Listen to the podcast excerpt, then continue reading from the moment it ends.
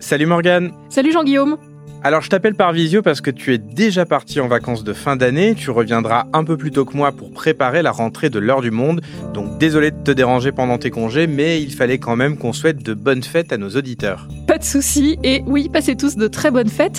C'est l'occasion également de vous remercier car l'heure du monde s'est classé numéro 1 cette année en devenant le podcast le plus écouté en France sur Spotify en 2022. Et ce succès, nous vous le devons, donc merci beaucoup pour vos écoutes régulières et attentives.